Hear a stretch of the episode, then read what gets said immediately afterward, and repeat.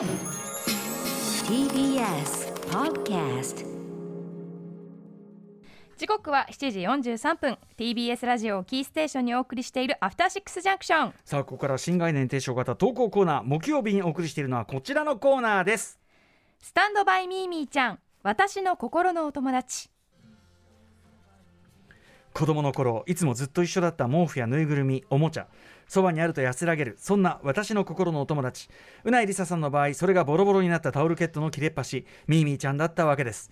このコーナーではそんな皆さんにとってのミーミーちゃんの思い出や別れを紹介しどえらくなく。略してどえら泣きのコーナーとなっております。話さないから。ここしか歌えないんでね。カラオケとかの役には立ちませんよねこれねでも人があのこれレパートリーでこれ菅田将暉さんのねこれ歌ってたらここだけ合わせられますもんね。そうですね。そういう良さはありなんますよね。かもうその何ですかリズムというか、ええ。時間の感覚管理ができるようになりましたね、時間の管理。あそうですね、んここに着地がね。はい。そうですね。うん。クソな役にも立たないですけど。さあということでこのコーナーでは皆さんにとってのね、まあ、ライナスの毛布とかね安心毛布とかいろんな言い方しますけども、はい。えーご紹介していくコーナーでございます。ということで、今週も行ってみましょう。うないさん読みでお願いします。ラジオネームマックのポテトは美味しいさんのスタンドバイミーミーちゃん。私の心のお友達。我が家のミーミーちゃんは亀のぬいぐるみのカーくんです。娘が3歳の時祖父母と葛西臨海水族館に行った時にお土産で買ってもらったぬいぐるみでそれから12年一緒に暮らしています。物持ちがいい。娘が一人っ子なのもあり幼少期から一緒におままごとをしたりかくれんぼをしたり一緒に食卓に座ってご飯を食べたりと一番仲のいいぬいぐるみです。へ服も娘の幼少期の服を着ていて季節によって着替えています。カー君はお坊ちゃまでわがままという設定で 妻が声色を変えてカー君役になり家族として普通に会話に参加していーます。そんなカー君との一番のエピ一番のエピソードです娘が小学5年生の時塾に行きたくないと言って泣き出しました。うん。塾に行き出して3ヶ月受験勉強に悩み出した頃でした。無理強いをしてもしょうがないと思い家族3人とカー君で葛西臨海公園に行きました。カー君と一緒に砂浜で海を眺め貝殻を拾ったりカー君と2人だけで観覧車に乗ったりしてすっかり気分転換できたみたいでしたその後娘は無事中学入試に合格し今は中学3年生です。カー君は2年前正式に養子として家族になったという設定で 娘の弟として多少存在に扱われていますが今も可愛がられています。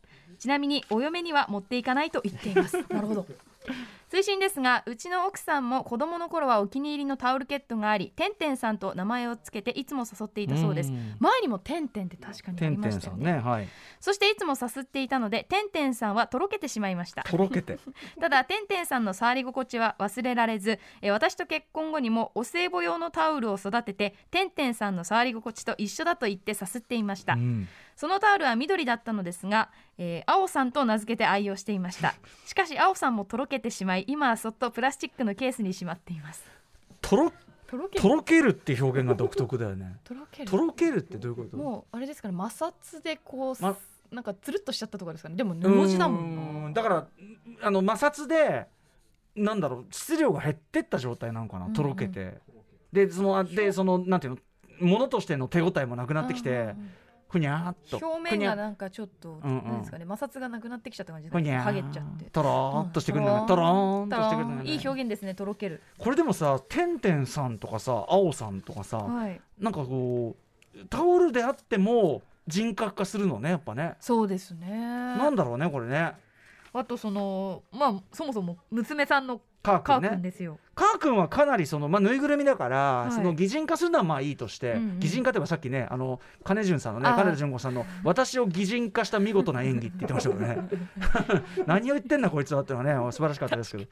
えーっと、はい。カー君ね。でこのでもさ季節ごとに着替えさせてとか要するにその擬人化がかなり徹底してるっていうのかな、なんかこう娘さんはもしかするとうん妹なり弟が欲しかっうんうんたってことが確かにねそうね周りのお友達と比べてとかあるうのかな、ん、でその代用でしかもさ 最近ですよ。最近養子として正式にってさ、そうですね。それまでなんだ、設定の厳密さがなんかさすごくない？うん、うん。しかも中学3年生ってことは、うん。まあ、ある程度中そうですね。分かってますよねちゃんと。あと運命には連れていかないとか、はいはい。一応分別っぽいことついて、うんうんうんうん。ついてるんだけど、うん。それ逆に言えばいや弟だから、うん。お嫁連れてかないでしょみたいな。連れてきたうん。ら相当なブラコンにそうそうなってしまう。そうそうそうなんか設定の徹底ぶりかもしれないよねこれね。いやーでもこのさ受験の時に塾に行きたくないっつっててそれをこう一緒にかーくんと一日過ごすことでってそういうこともあるんだね、うん。これね。ミミィちゃんにやっぱ受験の時浪人の時勇気づけられましたか？いやだミーミーはここまで何の人格もないんですよ。だから本当にいろんなものがあるなと思って。そうだね。あミミィちゃんは擬人化してないんだもんね。1ミリもかあのミーミーにかん名前はあるけど感情もないですよ。何も。もう 物質。物質。物質。でもさちゃんって呼んでんの？それ名残ちゃんえミーミーです。あミーミーちゃんはないちゃんはつけてないですね。物質としてのミーミ物ー質のミーミー。それねミーミー。でもなんかまだでもなんか相性っぽいじゃん？そうですね愛はあったんですけどうん。ただかの彼女なのか？性別でもこうミーミーちゃんって呼んでるから私の中で性別が生まれてしまってるのがちょっと怖いですね。それすらもなかったですよ。うんうんうん、それすらもね 性別すらも。力説ねえ。いやもうさ今となったらいろんな人のミミちゃんの話聞いてるから、うん。ちょっとさ混ざっちゃってない？ちょっとミミちゃんの思い出。汚染されてない？でも本当にこのコーナー私だけだと思ってたんですよ、ええこの世界で、はい、こうミミちゃん的なものを。あの、ま、たまにいるにしても、うん。ごく稀だと、うんうん。あの周りの少なくとも友人にはいなかったので、うんうんうんそしたら蓋を開けたら凄まじい数のそうだね。ユーザーがたくさんいて。そうだね。ユーザー、はい。しかもそのなんていうかな。もう変態っていないんだなっていうか。あの全員ねみんなそれぞれだから、変ってないなっていう感じしますよね。前々から僕持論として普通ってないなと思ったけど、はいはいそれと同じでその裏返しで変もないねもうねこうなるとね、んんうんうんいやー当たり前なんだな当たり前、まあ、結構な頻度でいるというね、やっぱね僕でも確かめたこと僕はなかったみたいだから、うん。